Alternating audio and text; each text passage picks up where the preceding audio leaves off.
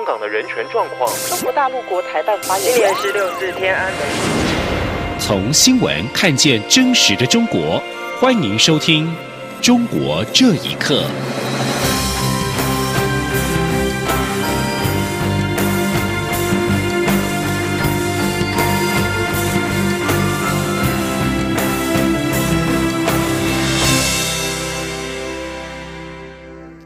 各位好，欢迎收听《中国这一刻》。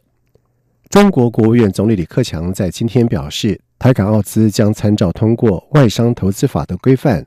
而对于该法包含国安审查的疑虑，对此陆委会在晚上透过了书面说明，强调。台商对于两岸经济发展有长远的贡献，政府呼吁中国大陆政府不应以国家安全审查的方式影响台商投资的经营，应该营造稳定而且有利的营运条件跟环境，确实保障台商的投资权益。同时，陆委会也表示，对所谓的国家安全审查是否造成台商实质投资的障碍。政府将会持续关注后续发展的情形，而目前各界对于中国大陆外商投资法能否确实保障外资，仍存有许多的疑虑。投资者应该审慎评估，避免血本无归。另外，关注三十一条网站注册台湾网域内容大肆宣传中国对台三十一项措施，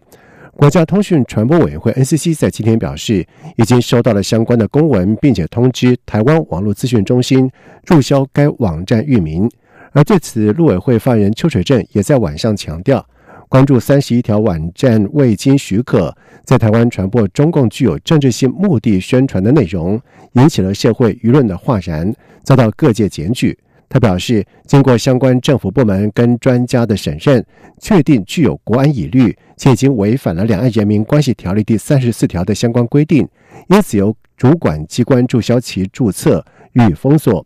邱水正并且强调，本案仅属于特殊个案，政府保障言论自由的立场不会改变，不会任意查处一般的网站。另外，中国大陆全国两会对台谈话重申“习五条”，学者表示，对台工作将会呼应选举脉动，强化政治经济融合，但是因为经济发展放缓，势必遭遇到内部不安的挑战。记者黄金凤的报道。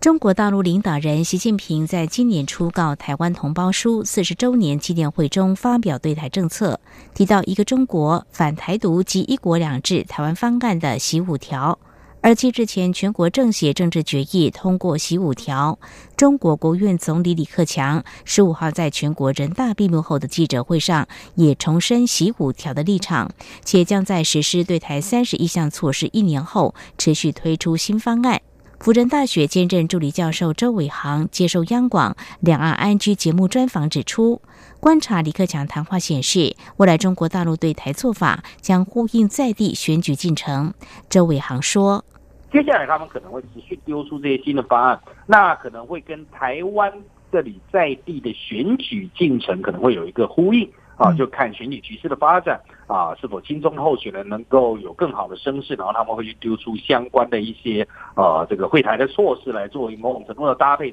周伟航还说，中国大陆也可能丢出共同梦想，在两岸一家亲、一个中国、九二共识等这些刻板印象或标签之外，开拓新语词，丢出风向球，看是否有政治人物接球，值得关注。针对习五条提出两岸民主协商两制台湾方案，两岸是否渴望进行相关协商？周伟航认为，在总统大选下，蓝绿两党应该会有政治表态，期待中国大陆有所回应。而北京方面也会借由经济操作，企图影响台湾。但由于中国大陆经济下行，是否有资源投入，令人怀疑。这位韩观察，在中国大陆工作对台湾民众来说已不具吸引力。中方希望能吸引台湾的人才，势必要持续深化，让台湾民众享有和中国大陆人民同样福利待遇。但在没有钱的情况下，却要对台推出利多，如何在内部取得协调，是否能够上行下效，或地方阳奉阴违，还更待进一步观察。或许中国大陆本身面临的政治压力越来越大，如何化解内部不安，可能比处理台湾问题更重要。央广记者黄金凤采访报道：联合国人权理事会将在美东时间十五号就是否核准中国国别人权审议报告进行讨论。而就在会议的前夕，中国政府拒绝了多个国家提出如何改善中国人权状况的建议。而对此，纽约资深人权活动家刘青对于联合国人权理事会的工作表示质疑。另外，人权观察则是表示，中国人权的实际情况并没有提高，反而是变本加厉。请听以下的报道。联合国人权理事会早在去年十一月就通过了中国国别人权审议报告，十五号将开会审议核准与否。不过，根据多方面消息证实，中国政府已经明确拒绝了多个国家所提出改善中国人权状况的建议，其中包括停止在新疆再教育营关押上百万无辜维吾尔民族的做法，以及批准中国在二十年前签署的公民权利和政治权利国际公约等建议。中国于两千零九年、二零一三年分别顺利通过联合国人权理事会的国别人权审议报告。在这种情况下，这次中国国别人权审议报告能否被核准，已经成为外界关注的议题。对此，纽约资深人权活动家刘青表示，人权理事会参与的国家有很多是人权迫害最严重的国家，他不太认可联合国人权理事会的工作。刘青说：“人权理事会呢，很多。”参与的这些国家，其实就是人权迫害最严重的国家。这些国家拼命的要挤进人权理事会的目的只有一个，就是呢，遏制人权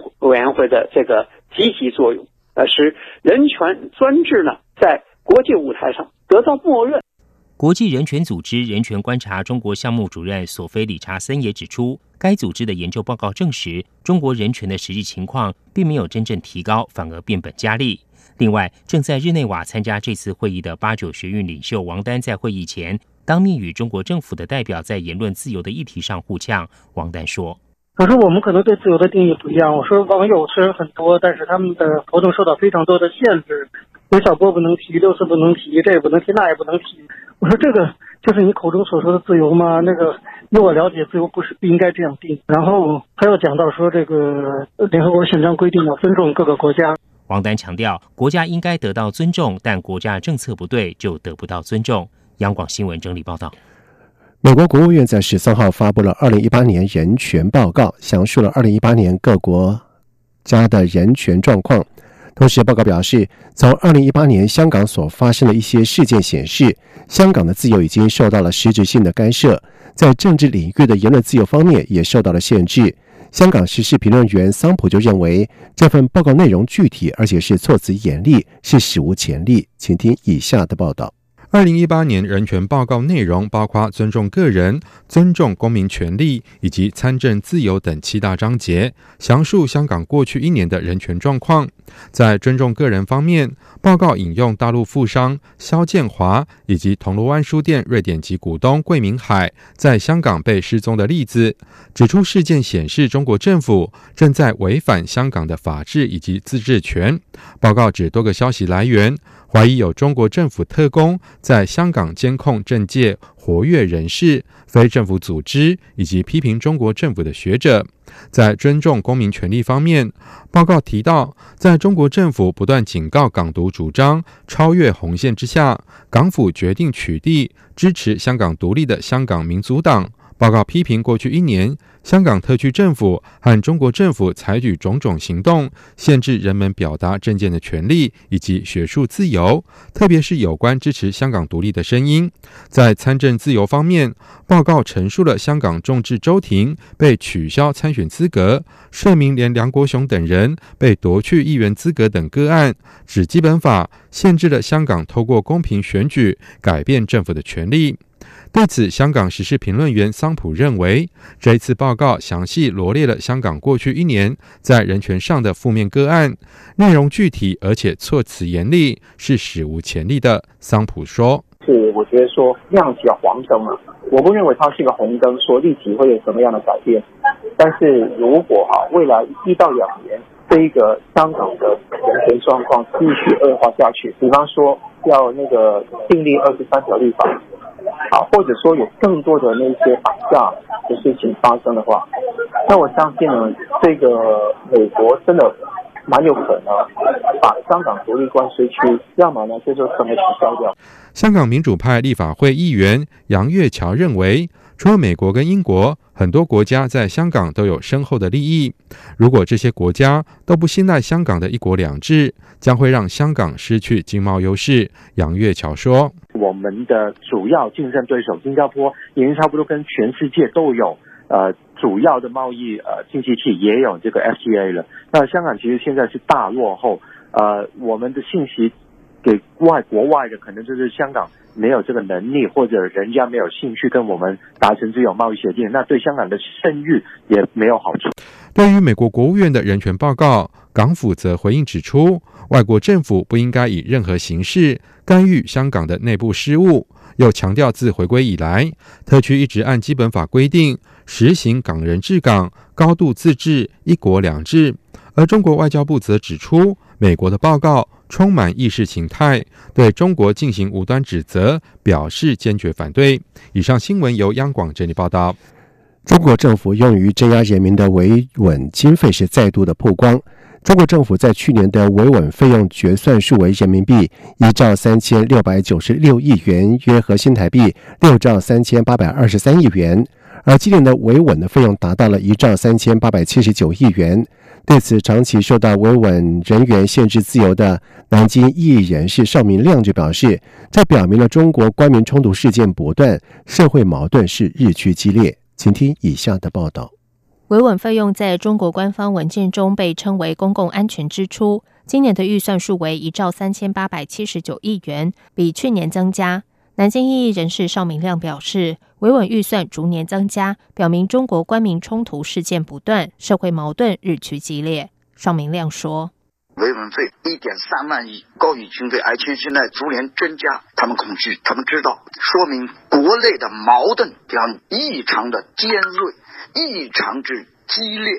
中国人反抗各类群体事件，现在是风起云涌，暗潮涌动。”旅美学者杨占清表示，长期以来，中国政府并不设法解决社会矛盾、改善民生，而是强调维稳，也就是掩盖矛盾。他说：“就是要把这个问题捂起来，把提出这些问题的人，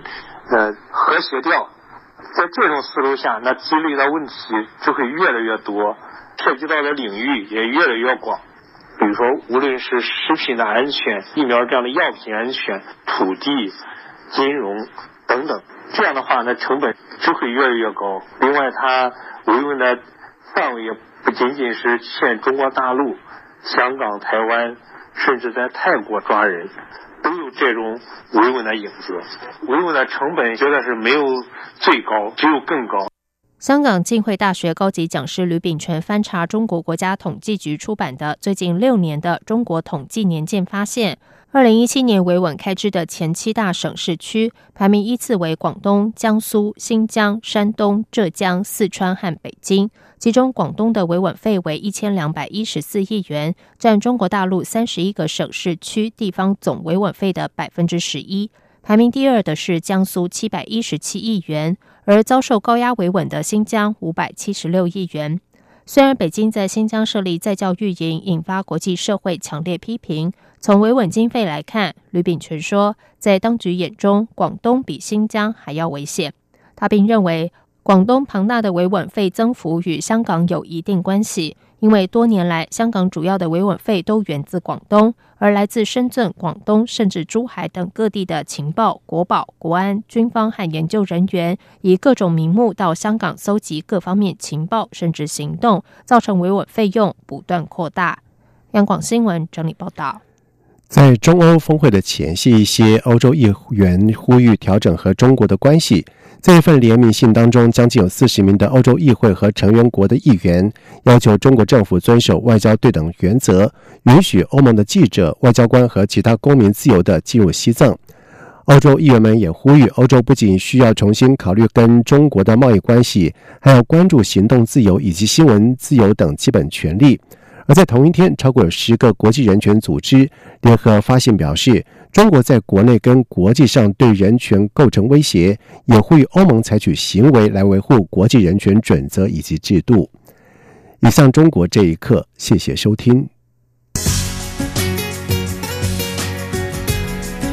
这里是中央广播电台台湾之音。